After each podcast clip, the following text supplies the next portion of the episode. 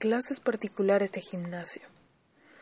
Me llamo Raúl, soy el típico chico de 25 años, que lo único que se me da bien es dormir, comer, vaguear y por lo menos entrenar mi cuerpo, que la verdad no está nada mal.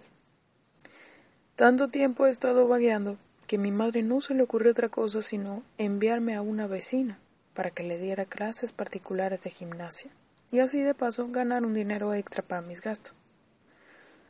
Una mañana sonó el timbre de la puerta. Me levanté al oírlo. Me preguntaba quién sería a estas horas tan temprano para mí. Me puse el pijama y ya que estaba junto a la cama abrí la puerta. Buenos días, doña. ¿Ocurre algo? Mi madre no está. Buenos días, Raúl. Tranquilo. Vengo por lo de las clases particulares de gimnasia. Me parece que tu madre no te ha dicho nada, ¿verdad? Buah. Perdone, Toñi. Se le habrá olvidado. Ya sabes que siempre va con mil cosas en la cabeza. Me dijo tu madre que habías montado un pequeño gimnasio en casa y que dabas clases personales para ganarte un dinerito. Y yo que no tengo ganas de ir a esos gimnasios grandes, pensaba en que me dieras unas clases y pagarte por ellas. Bueno, ya que estás aquí, pasa y siéntate en el sofá. Me cambio, desayuno algo rápido y hacemos algo hoy rápido. Como quieras, Saúl. Pero me sabe mal. Desayuné en cinco minutos unas galletas y un vaso de jugo. Me puse una ropa cualquiera y me llevé a Toñi hacia la habitación del fondo, donde había instalado un pequeño gimnasio personal. Pequeño, pero genial con su banco de abdominales, su banco de pesas, mis cuerdas de comba, mancuernas de varios pesos y algunos materiales que me bastaban para moldear mi cuerpo diariamente. Y por qué no, el de quien quisiera. Tony se desprendió de su sudadera y se quedó con una camiseta ajustada color lila y unas mallas negras ajustadas que le hacían un trasero espectacular. Todo se ha dicho. Esto es lo que tengo, no es mucho, pero para entrenar creo que sobra. Raúl, tranquilo. Con todo esto a mí me sobra. No quiero más. Me basta con moldear mi cuerpo flácido por la edad, me dijo sonriendo de forma irónica. ¿Cuántos días has pensado en venir aquí a entrenar? le pregunté.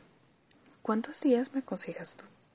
Mm, yo creo que tres días estaría bien. Si te parece los lunes, miércoles y viernes. A las ocho sería perfecto. Estupendo. Dime qué te pago por las clases, Raúl. Nah, nada, mujer. ¿Cómo te voy a cobrar? Tú eres... Ah, arréglate con mi madre. Eres su amiga. Como había sido muy apresurado todo y me había pillado de improviso, aplazamos la clase para el día siguiente, que era miércoles, y así empezábamos la rutina marcada. Le dije que viniera con ropa cómoda porque iba a sudar. Al día siguiente, sobre las siete y cuarenta y cinco me desperté, algo inusual para mí. Desayuné y me puse mi ropa de instructor. y esperé que llegara Toñi, que apareció sobre las ocho y cinco aproximadamente. Buenos días, Toñi. ¿Preparada para sudar? le pregunté. Buenos días, Raúl. Aquí estamos para lo que sea, me contestó, mirándome de manera descarada. Mm. La hice pasar delante de mí hacia la habitación del fondo, y mientras yo no paraba de mirarle su espectacular trasero que se marcaba debajo de sus mallas negras, donde no parecía que llevara ni bragas ni tanga. Llevaba aparte una camiseta de tirantes a juegos, es decir, todo de color negro, y eran ajustados, se le notaban debajo unos impresionantes pechos y unos pezones tan erectos que consiguieron que me empalmara de momento. Era increíble. No había empezado la clase y ya estaba caliente, perdido. La cosa prometía. Toñi, eh, te he preparado una rutina de ejercicios para tres días, sencilla y práctica. Si te parece, Hoy te explico la técnica de todos los ejercicios y el viernes le metemos caña, ¿va? Bueno, Raúl, suave. No vaya a ser que me mates. Respondió con su sonrisa de mujer picarona experimentada. Y empezamos por un calentamiento previo. puse de frente a ella y comencé a trotar sin moverme del sitio. Ella tenía que hacer lo mismo que yo, y comenzó a trotar frente a mí, y de repente ocurrió algo que me excitó de sobremanera. Sus enormes senos empezaron a moverse por todos los sitios de su camiseta de tirantes, y al no llevar sujetador era algo espectacular y digno de ver, esos enormes senos botando sin parar, como queriendo salir de adentro. Yo no podía dejar de mirarlos disimuladamente y pensar en mi propia película porno particular con aquellas enormes tetas. Descansa dos minutos, Toñi, y bebe agua. Ok, Raúl, estoy cansada. Imagínate. Después de aquel pequeño descanso, la puse en el banco de pesas a que hiciera unos ejercicios de barra, y luego pasé a brazos, tríceps, espalda y algo de hombro para finalizar, además de la sentadilla y los abdominales. Pensé que para el primer día estaba muy bien, y nos despedimos hasta el viernes para comenzar con algo más de fuerza, sin antes darnos dos besos de despedida, que para mí fue la gota que llenó el vaso, ya que iba tan caliente y pensaba tanto en sus pechos y en su trasero que me fui directo al baño a hacerme la señora paja. Llegó el viernes y Toñi subió a casa sobre las ocho y veinte. Buenos días, Raúl. Disculpe el retraso, pero no puedo ni moverme. Tengo muchas partes de mí donde me duelen, me duele todo el cuerpo. ¿Es normal? ¿Qué me aconsejas? Toñi, lo normal en esos casos es más deporte para contrarrestar los dolores. Sentía que podía estallar en cualquier momento. Pasé mis manos llenas de crema por sus nalgas, primero una y luego la otra, de arriba hacia abajo lentamente, frotando por su tersa piel. Al final, acababa con una mano en cada nalga. Así estuve por un buen rato. Cada vez era más intenso el masaje. La vista era espectacular. Una mujer de mediana edad, tremenda, boca abajo, sin sujetador y con unas braguitas negras que me había quitado al rato de empezar para que pudiese ella estar más cómoda? Oh, Dios. Yo intentaba meter mis manos de vez en cuando disimuladamente en su entrepierna. Ella sabía que quería jugar, y no se cortó ni un pelo. Abrió sus piernas lo suficiente para que yo introdujera mis manos por la entrepierna, rozando su ingle y rozando su espectacular trasero al mismo tiempo.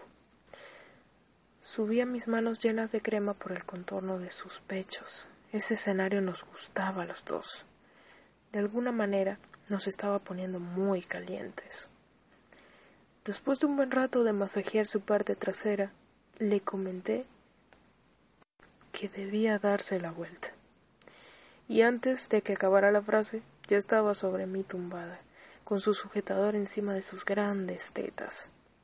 Pero no se la tapaban del todo, por lo que yo no sabía dónde mirar, si esas ubres preciosas y su enorme circunferencia o a su vagina, que se dejaba entrever debajo de esas bragas negras. Comencé a masajear con tacto su vientre interior de muslos, tobillos, pies y, cómo no, rozaba con mis nudillos y dedos su vagina apetitosa. Tal vez fue esos roces la razón por la que me dijo, Raúl, ¿qué me estás haciendo? dijo entre susurros y gemidos.